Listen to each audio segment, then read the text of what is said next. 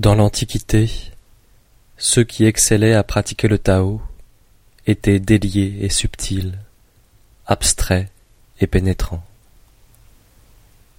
Ils étaient tellement profonds qu'on ne pouvait les connaître.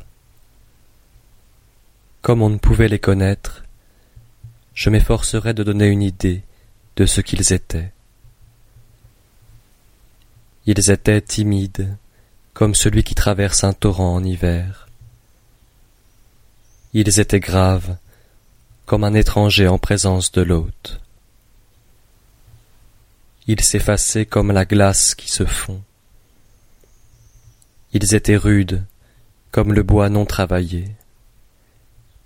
Ils étaient vides, comme une vallée. Ils étaient troubles, comme une eau limoneuse. Qui est-ce qui sait apaiser peu à peu le trouble de son cœur en le laissant reposer Qui est-ce qui sait naître peu à peu à la vie spirituelle par un calme prolongé? Celui qui conserve ce Tao ne désire pas d'être plein. Il n'est pas plein de lui-même, c'est pourquoi il garde ses défauts apparents et ne désire pas d'être jugé parfait.